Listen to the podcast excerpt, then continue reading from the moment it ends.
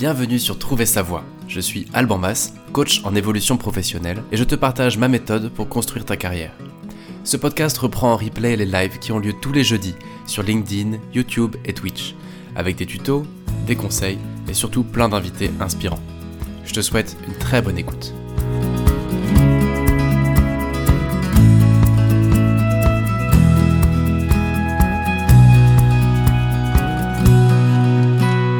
Bienvenue sur Trouver sa voix dans un nouveau direct. Bienvenue si tu nous rejoins de LinkedIn, de YouTube, de Twitch ou si tu nous écoutes en replay, si tu m'écoutes pardon en replay depuis Spotify, Deezer, Apple Podcast, quelle que soit l'appli de podcast, bienvenue à toi. Merci à bah merci à tous ceux qui euh, partagent du feedback et à tous ceux qui s'inscrivent, qui partagent ce podcast, c'est vraiment sympa. Bah, merci de de le faire, de surtout continuer à le faire, c'est super encourageant. Et puis j'ai reçu un, commentaire qui m'a fait bien rire parce que la personne disait euh, c'est marrant, il y a beaucoup de verbiage et puis euh, on a l'impression qu'il découvre son sujet en même temps qu'il parle. mais heureusement, il en a conscience, il va pouvoir s'améliorer. Et en fait, oui, si tu si tu m'entends, la personne qui écrit ça, tu crois pas si bien dire. En fait, pour moi, c'est important de faire du direct justement parce que quand je veux bien le faire, bah, je le fais pas. Et donc au moins tous les jeudis à 13h30, la petite lumière du direct s'allume. Je suis jamais prêt, mais au moins je suis là. Et euh, c'est la façon que j'ai trouvé de dépasser un peu mon, mon syndrome d'imposteur qu'on a tous un peu. Pour moi, ça passe par là. Donc désolé si parfois c'est pas très construit et si euh, je découvre un peu mon sujet en direct avec vous, j'essaie quand même de m'améliorer malgré tout. Mais merci, c'est toujours chouette d'avoir du feedback. Aujourd'hui, on va débriefer la deuxième partie de l'épisode de la semaine dernière qui était 10 questions qui peuvent changer profondément notre carrière.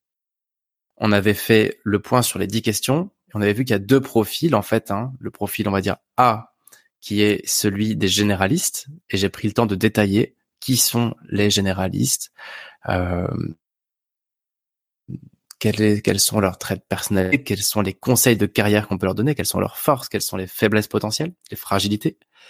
Aujourd'hui, il nous reste à parler du profil expert de l'autre côté du ring, entre guillemets, et puis du profil hybride qui va se situer au milieu. Alors, qu'est-ce que ça veut dire au fond? Comment te positionner par rapport à tout ça? Bah, Moi, j'aurais tendance à dire que sur 10 questions, si tu es autour de 5 euh, de chaque côté, 6, si, voilà, 6 euh, et 4 ou 5 et 5, bah, tu vas être plutôt côté hybride. Euh, si tu es plutôt 8 sur 10, 9 sur 10, 10 sur 10 d'un côté, bon bah voilà, tu vas être plutôt généraliste euh, comme A ou expert comme B. Aujourd'hui donc, on va parler du profil expert parce que vu que le profil hybride, ça va être un mix des deux, le plus simple c'est de commencer par parler de ces personnes-là qu'on peut qualifier d'expertes. Donc la famille des experts, ça va être à peu près un peu moins d'un quart des gens. Mais pour simplifier, j'ai fait un tiers, un tiers, un tiers. J'ai pas fait de stade précise. Ce que j'observe, c'est que c'est un petit peu moins d'un quart des gens. Euh, les caractéristiques, c'est comme on l'a vu la semaine dernière, des gens qui vont avoir une longueur d'onde à part, à eux, à elles. Je suis sur ma propre longueur d'onde. Euh, les gens me comprennent pas toujours très bien et moi-même je comprends pas forcément toujours bien les autres parce que je me sens un peu différent, différente. J'ai mon truc à moi. J'avance à ma façon que ce soit dans mes idées, dans ma façon de m'habiller, dans ma façon de consommer, dans ma façon de penser, de penser à mon avenir, de penser à mon travail, etc. Je reviens pas sur toutes les questions. Ça va être des personnes qui vont se considérer elles-mêmes ou dont on va dire un peu en rigolant, leurs amis et leurs familles vont dire bah t'es un petit peu perché toi, t'es un peu différent, différent, t'as toujours été un petit peu atypique. Parfois on le dit sur ton la blague, mais c'est c'est plutôt bienveillant de dire voilà t'as un petit truc à part que les autres n'ont pas. Euh, et c'est des gens qui vont se dire, bah voilà, euh, enfin si tu te reconnais un peu dans ce profil, il est probable que tu te dises parfois, je fatigue un peu d'être différent ou différente, j'aimerais être un peu plus normal. On en a parlé la semaine dernière. Les caractéristiques des experts, c'est que souvent ça va être des travailleurs individuels. Ils vont préférer valoriser leur expertise, leur savoir personnel, plutôt que l'organisation à laquelle ils contribuent, le projet auquel ils contribuent. D'ailleurs, les experts sont assez peu sensibles à l'organisation, au sens à l'entité qu'ils vont représenter. Ce sont pas des bons ambassadeurs parce qu'ils sont là pour leur expertise et non pas pour l'organisation qu'ils représentent. Donc ils vont être assez peu sensibles à pour qui je travaille, où je travaille, avec qui je travaille, mais très sensibles à quelle est ma contribution unique, quelle est mon expertise, quelle est ma valeur dans tout ça. Et donc souvent, ça va être des personnes indépendantes et qui vont avoir des boulots d'indépendants. Mais je vais y revenir plus en détail. Les caractéristiques aussi des experts, enfin une des caractéristiques, ça va être des gens qui voient le monde avec un point de vue très personnel, très subjectif, qui est le leur. Et c'est ça qui fait leur unicité. Souvent dans leur enfance, les experts, ils allaient très loin dans leur centre d'intérêt, dans leur passion, dans leurs activités. Ils avaient peu de centres d'intérêt, mais ils allaient vraiment au bout du bout du bout des choses. On ne pouvait pas les arrêter. C'était leur truc. Et ça continue quand ils sont adultes, en fait. Ils continuent à aller beaucoup plus loin que la moyenne des gens dans leur zone d'expertise ou dans ce qui les intéresse. Et en général, quand un expert se retrouve par erreur d'aiguillage ou par choix professionnel dans une carrière de généraliste, ce qui va se dire, c'est je fais quelque chose que tout le monde peut faire. Et ça, ça me pose problème. Aujourd'hui, je suis responsable, je suis euh, commercial, responsable marketing, chef de projet dans tel truc. Ce que je fais, ça fait pas de différence. Il y a rien d'incroyable à ce que je fais. C'est trop normal à mon goût. C'est trop mainstream. Et donc, euh, voilà, ça va être euh, une façon peut-être d'identifier si toi tu es plutôt un peu expert ou experte et qu'il est temps de réorienter un peu ta carrière bah, réfléchis à ce que tu fais. Si tu trouves que c'est trop normal, trop classique, il est probable qu'il y a un petit peu d'expertise à exprimer quelque part. Tout comme, je le rappelle, un généraliste qui va faire un travail trop expert, ça c'était pour l'épisode de la semaine dernière où on parlait des généralistes, quand un généraliste se retrouve sur une carrière un peu trop experte, il va se dire, le périmètre de mon travail, il est trop restreint, je m'ennuie, je suis dans un truc trop spécifique, je, je ne couvre pas assez de, de scope, quoi. C'est pas assez euh, large mon terrain de jeu. Alors qu'un expert va se dire, ah là, ce que je fais c'est large, mais je, fais pas de différence. J'ai rien de, il y a rien de waouh dans ce que je fais. Tout le monde pourrait le faire. C'est leur phrase. Tout le monde pourrait faire ce que je fais. Et là, je parle d'experts qui font un travail généraliste, bien sûr. Voilà un petit peu comment se repérer, comment savoir si ça confirme bien que tu es toi plutôt expert ou experte. Si tu te retrouves dans cette trait de personnalité, c'est qu'a priori, il y a un petit quelque chose à creuser derrière tout ça. Le point essentiel à retenir d'un profil expert, c'est qu'il va se définir par son travail, par son activité. Quand on demande euh, ce qu'il fait ou ce qu'elle fait dans la vie, jamais il va nous dire pour qui ou où il travaille. On va nous dire, moi je suis ça, avec un, une expertise spécifique. Et je suis euh, responsable de tel truc, avec telle expertise en plus, et avec telle formation complémentaire, et avec telle autre euh, chose que personne d'autre au monde n'a. On va pas se définir par je travaille chez L'Oréal, je travaille à l'éducation nationale, je travaille dans telle ONG. C'est je suis euh, kinésithérapeute spécialisé en méthode, euh, je sais plus trop quoi, enfin bref, dans, un truc très spécifique. Voilà. On entendra qu'au second plan l'endroit où on travaille. Au fait, je travaille là, mais on s'en fout. Moi, mon point, c'est que je suis avant tout un expert de tel truc ou une experte de tel truc. C'est ça, les experts. Alors, une fois de plus, on va faire une différence entre des experts introvertis et extravertis. Tout comme il y avait des généralistes introvertis et extravertis, et c'était pas tout à fait la même chose, Là, on va commencer par les experts extravertis.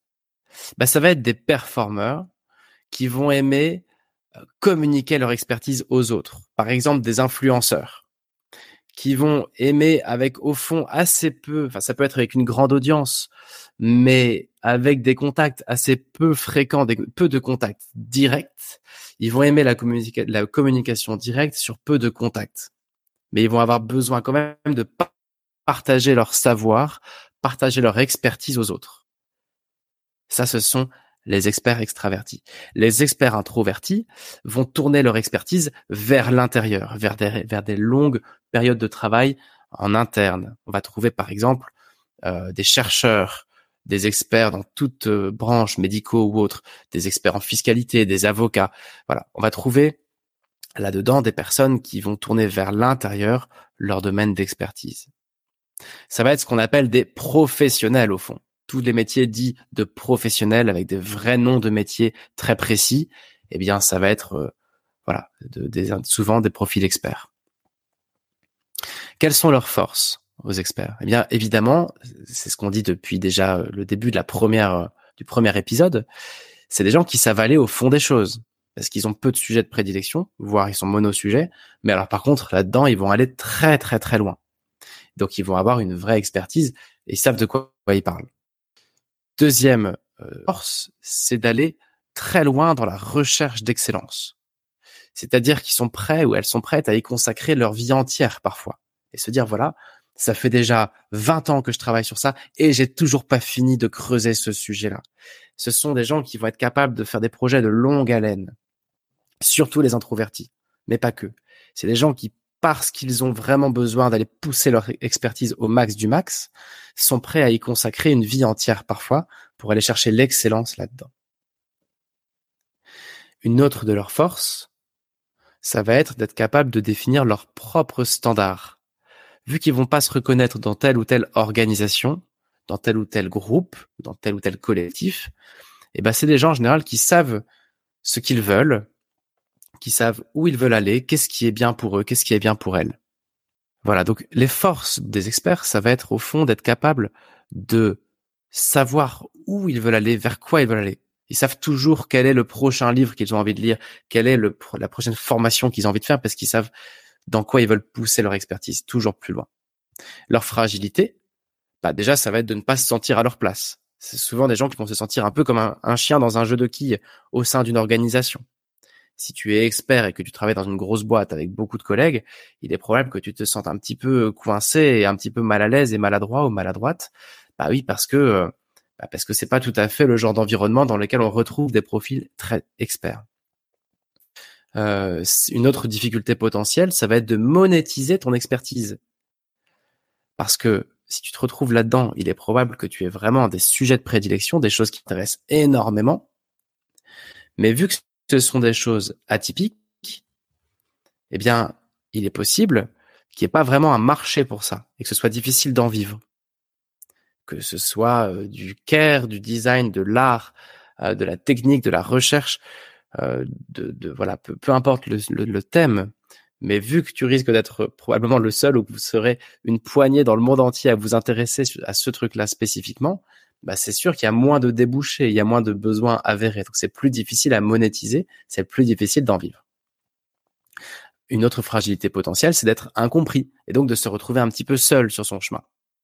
D'avoir du mal à embarquer les gens, à financer un projet, à faire adhérer, à faire euh, voilà, à, à, créer quelque chose de collaboratif autour d'un projet parce que toi, tu vas être là pour apporter l'expertise mais sans avoir forcément les codes pour fédérer. Et il y a un vrai risque pour les profils experts, en tout cas il y a un vrai risque à mon sens, c'est pour les experts qui ne sont pas à l'aise avec l'automotivation. Parce qu'au fond, la question de savoir s'automotiver ou ne pas s'automotiver, je dirais que c'est 50-50. 50%, des gens sont capables d'aller chercher la motivation en elles-mêmes, et puis 50% ont besoin d'avoir des stimuli extérieurs. Donc si tu es expert ou experte et que tu sais t'automotiver, bon bah tu vas gérer ton truc si tu es expert et que tu ne sais pas t'automotiver, ça veut dire que ce que tu sais faire, c'est travailler sur le stimuli extérieur d'une personne qui t'a dit ce que tu devais faire et qui surveille tes résultats et qui va venir te challenger et c'est là que tu vas performer et non pas en automotivation. Bah là, c'est plus compliqué parce que tu dois travailler avec d'autres pour aller chercher la motive. Tu sais que sinon tu feras jamais rien. Et à la fois, ta façon de faire naturelle, c'est une façon plutôt en solo, plutôt de loup solitaire. Et donc, eh bien, ça peut être dans ce cas-là de trouver un collectif d'experts auquel tu devras rendre compte, de travailler de façon collégiale, mais où en tant, en, tant qu'indépendant, tu vas être euh, une petite euh, pierre, enfin, tu vas être une, une, une roue du carrosse, quoi. Mais ça va pas être collaboratif. Tu vas avoir ta zone d'expertise, mais tu vas devoir quand même rendre des comptes à des gens parce que ça te fera avancer. Voilà, je ferme cette parenthèse, mais l'automotivation, quand on est expert, c'est pas toujours facile. Tout comme la monétisation, quand on est expert, c'est pas toujours facile. Alors, quel conseil de carrière si tu te retrouves dans la, j'allais dire dans la tribu des experts, mais non, c'est l'antithèse d'une tribu justement. Si tu te retrouves euh, dans ce, ce profil-là, le profil d'expert. Bien, moi, j'aurais trois conseils à te partager. Premier conseil de carrière, ce serait cherche jusqu'à avoir trouvé. Si tu es expert, si tu es experte, ton identité, c'est ton métier. Donc, pour toi, trouver ton truc, c'est essentiel. Tu n'auras de repos que quand tu auras trouvé ton truc, puisque c'est ton identité. Pour toi, toute ta légitimité, toute ton identité, y compris personnelle, repose sur ton truc à toi, qui justifie tout. Tes goûts musicaux, ta façon de t'habiller, ton expertise, ce que tu lis, ce que tu dis, ce que tu penses. Et donc, il est essentiel pour toi, de mon humble avis, il faut que tu trouves ton truc. C'est l'inverse des généralistes à qui je dis, mais non, ne cherche pas ton truc, tu trouveras pas. Eh bien, toi, je t'invite à chercher, chercher, chercher, essayer, continuer. Trouve ton truc. Puisqu'il en va de ton identité, de qui tu es, de comment tu te présentes, et donc de ton épanouissement et de ton estime de toi. Ta carrière compte plus que pour un généraliste, puisque ça te définit en tant que personne. En tout cas, ton métier compte plus que si tu es généraliste. Peut-être pas ta carrière, mais ton métier. Les généralistes vont avoir tendance à voir le boulot comme un gagne-pain, se dire bah tout peut me convenir pourvu que ce soit intéressant, avec les bonnes personnes, sur le bon projet, avec la bonne rémunération. Toi, c'est tout l'inverse tant que t'as pas trouvé ton truc, tu te diras mais dans quoi est-ce que je suis vraiment bon? Qu'est-ce qui m'attend? Il y a un truc qui m'attend. C'est quoi? Quelle est ma vocation? Il y a quelque chose qui m'attend. Je sais pas encore quoi. Bah cherche et trouve. Peu importe le temps que ça prendra. Et fais-toi aider pour ça. Je cherche pas un métier. Et là, je rejoins le conseil des généralistes. Si tu es expert ou experte, tu peux te dire bah oui, du coup, il faut que je trouve mon métier. Mais non, c'est pas ça dont je parle ce que je t'invite à, chercher, c'est ton expertise, ta zone d'expertise. Ce n'est pas pareil qu'un métier. Et pourquoi est-ce que je t'invite à ne pas chercher un métier directement? C'est parce qu'au fond, ça va pas te convenir vraiment. Pour les généralistes, chercher un métier, ça convenait pas parce que aucun métier n'est assez intéressant. Et donc les généralistes vont, vont se retrouver dans aucun métier parce qu'ils se disent bah moi en fait tout peut me convenir, l'important c'est il est ailleurs. Et puis, euh, si je me cantonne à un métier, ça va, le périmètre sera trop restreint, etc. Toi, en tant qu'expert, tu as un autre problème si tu raisonnes métier. C'est juste que contrairement aux généralistes, toi, ils t'intéressent tous. Toi, tu vas pas dire, oh là, ce métier, non, il est pas assez intéressant, celui-là non plus, celui-là non plus. Toi, tu as le problème inverse. Au fond, moi, je me verrais bien conférencier ou conférencière. Je me verrais bien consultant. Je me verrais bien écrivain ou écrivaine mais tout ça en même temps, évidemment. J'aimerais bien aussi faire de la recherche. J'aimerais bien aussi enseigner ce que j'ai appris en recherche. Et pourquoi pas animer une chronique dans un média? Ou animer ou être journaliste et écrire dans une revue et, tout ça en même temps. Et puis pourquoi pas être psychologue aussi et être kiné et je ne sais quoi. Il est probable si tu es expert et surtout si tu es intéressé par plein de choses que plein de métiers t'intéressent et, et que tu te dises j'aurais pas assez d'une vie pour faire tous ces métiers-là. Et donc, si tu raisonnes métier, tu vas forcément être frustré. Tu vas dire, bah attends, si je suis conférencier ou conférencière, bah zut, il va me manquer des trucs. J'aurais bien aimé aussi écrire des livres. Et donc, je t'invite non pas à chercher ton métier, mais à chercher ton expertise. Quel est ton sujet? Ton sujet, c'est quoi? C'est l'égalité homme-femme? Ton sujet, c'est quoi? C'est telle molécule qui peut avoir un impact dans les ingrédients des sauces pour je ne sais quoi dans l'agroalimentaire? C'est quoi le truc qui t'intéresse? Le secteur qui t'intéresse? Le sujet, les combats? Quel est ton truc? Ton expertise, tu veux qu'elle repose sur quoi? Par exemple, le truc qui, moi qui m'intéresse à fond, c'est comment l'enfance peut définir notre identité professionnelle future. Comment est-ce que les tout petits traumatismes de notre enfance peuvent venir impacter notre liberté de nous orienter Ce truc-là, c'est une micro-niche. Je pense qu'en France, il y a 10 personnes qui s'intéressent à ça. Ben ouais, ben c'est ça qui m'intéresse. Et après, que ce soit au micro d'un podcast, à travers de l'écriture, du coaching, de la thérapie, des conférences, du consulting, peu importe, tout ça c'est secondaire. C'est plusieurs facettes d'une même expertise. Je t'invite, si tu te sens expert ou experte, à faire pareil. Trouve ton truc. Il y aura plein de métiers qui pourront venir mettre de l'eau à ton moulin autour de ce ou ces trucs-là. Et j'en viens à mon troisième et dernier conseil, si tu es expert ou experte, c'est qu'il est difficile de vivre d'une expertise bien souvent. Surtout si c'est une niche si elle est très pointue et si tout le monde s'en fout de ce truc-là. Et donc, il peut être utile, plutôt que de choisir un métier, euh, eh bien, de choisir un peu un vaisseau amiral, c'est-à-dire un métier quand même, mais qui est reconnu pour être un métier qui paye. Je prends un exemple. Si tu veux être sophrologue, c'est typiquement un métier un peu d'expert, la sophrologie. C'est difficile d'en vivre. Tu vas aller rencontrer des sophrologues et ils vont tous te dire oui, c'est super d'avoir ça à côté. Tu peux gagner 500 euros, 1000 euros, 1500 euros par mois, mais Rares sont ceux qui ne font que ça, que ça, que ça. C'est souvent un à côté parce que c'est dur d'en vivre. Et quand bien même tu ne ferais que ça, ce serait peut-être un peu lassant de faire que de la sophro de 8h à 20h, 5 jours sur 7. Eh bien, si la sophrologie t'intéresse et que tu sais que tu peux pas en vivre, c'est pas grave, ne renonce pas. Trouve juste un métier qui paye, qui soit proche de ça et qui te permettra d'avoir la sophrologie comme un ingrédient supplémentaire. Par exemple, je sais pas moi, la diététique. Euh, si tu deviens diététicienne, diététicien, c'est un, j'ai envie de dire, et c'est horrible, un vrai métier dans le sens où il y a un vrai marché autour de ça. Ou si tu deviens psychologue, bah, il y a un vrai marché de la psychologie. Il y a des besoins, il y a une offre et une demande. Et ensuite, tu viendras mettre tes dimensions supplémentaires de sophrologie, d'hypnose, de, je sais pas d'amour tantrique ou je ne sais quoi. Tous ces trucs-là qui ne payent pas. Tu viendras les mettre en complément de ton vaisseau amiral qui te permet de vivre. Je transpose sur ce que je vis moi aujourd'hui. Le bilan de compétences, c'est ce qui me permet de vivre. Et puis, et en plus, c'est intéressant. Et autour de ça, eh bien, il y a tout un tas de choses que j'explore parce que ça me passionne, mais qui sont pas encore complètement assez lucratives pour ne faire que ça. Mais qui me permettent d'explorer l'expertise qui me touche. Troisième exemple. Si par exemple tu adores écrire et que tu veux être auteur ou écrivaine, eh bien, tu sais que ça va être difficile d'en vivre de prime abord mais tu peux toujours travailler euh, en tant que euh, euh, concepteur-rédacteur ou de correctrice ou d'interprète ou de traducteur. Voilà, je mets au masculin, au féminin à tour de rôle. et puis ça, c'est des boulots où tu sais qu'il y a un marché. Et à côté de ça, ça te fait rentrer quand même dans un sérail avec des gens qui écrivent.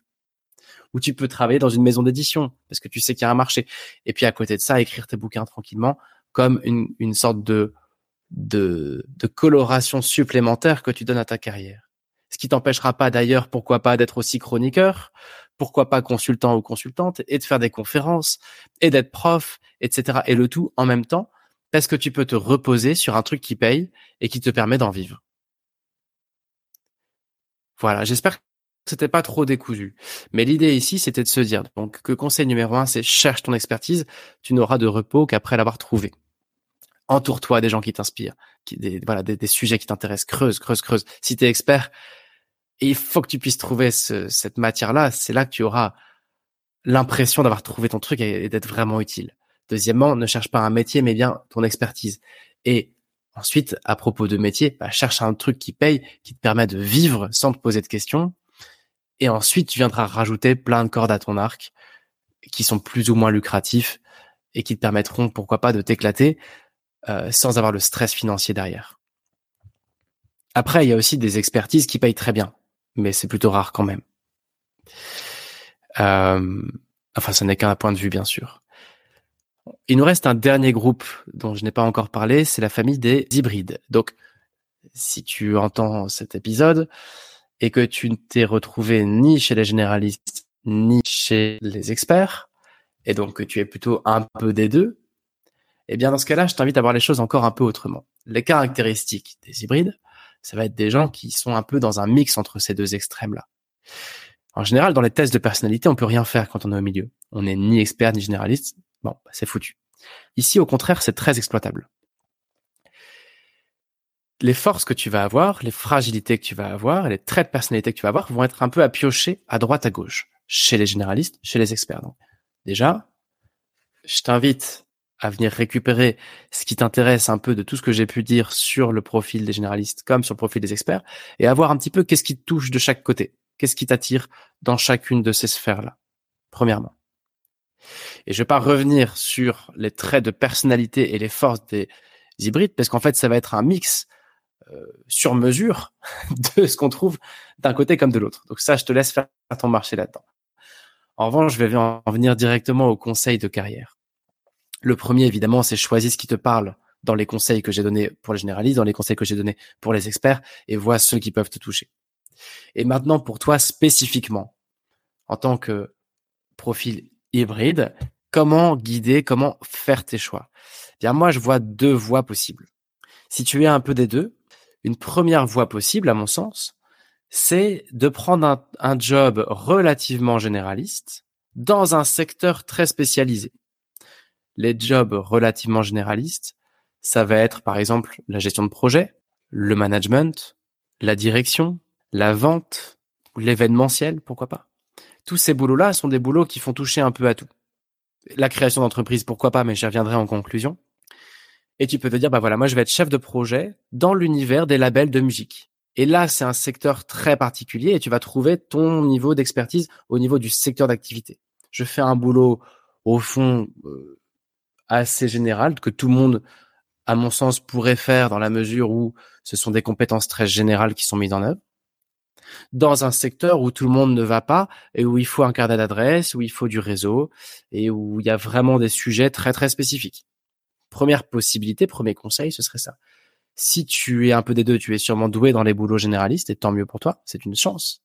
Et comment est-ce que tu peux transposer ça dans un secteur très spécifique qui t'anime et qui va rejoindre ton ta zone d'expertise souhaitée entre guillemets. J'ai pris la musique, on aurait pu prendre la psychologie, les neurosciences, la botanique, peu importe.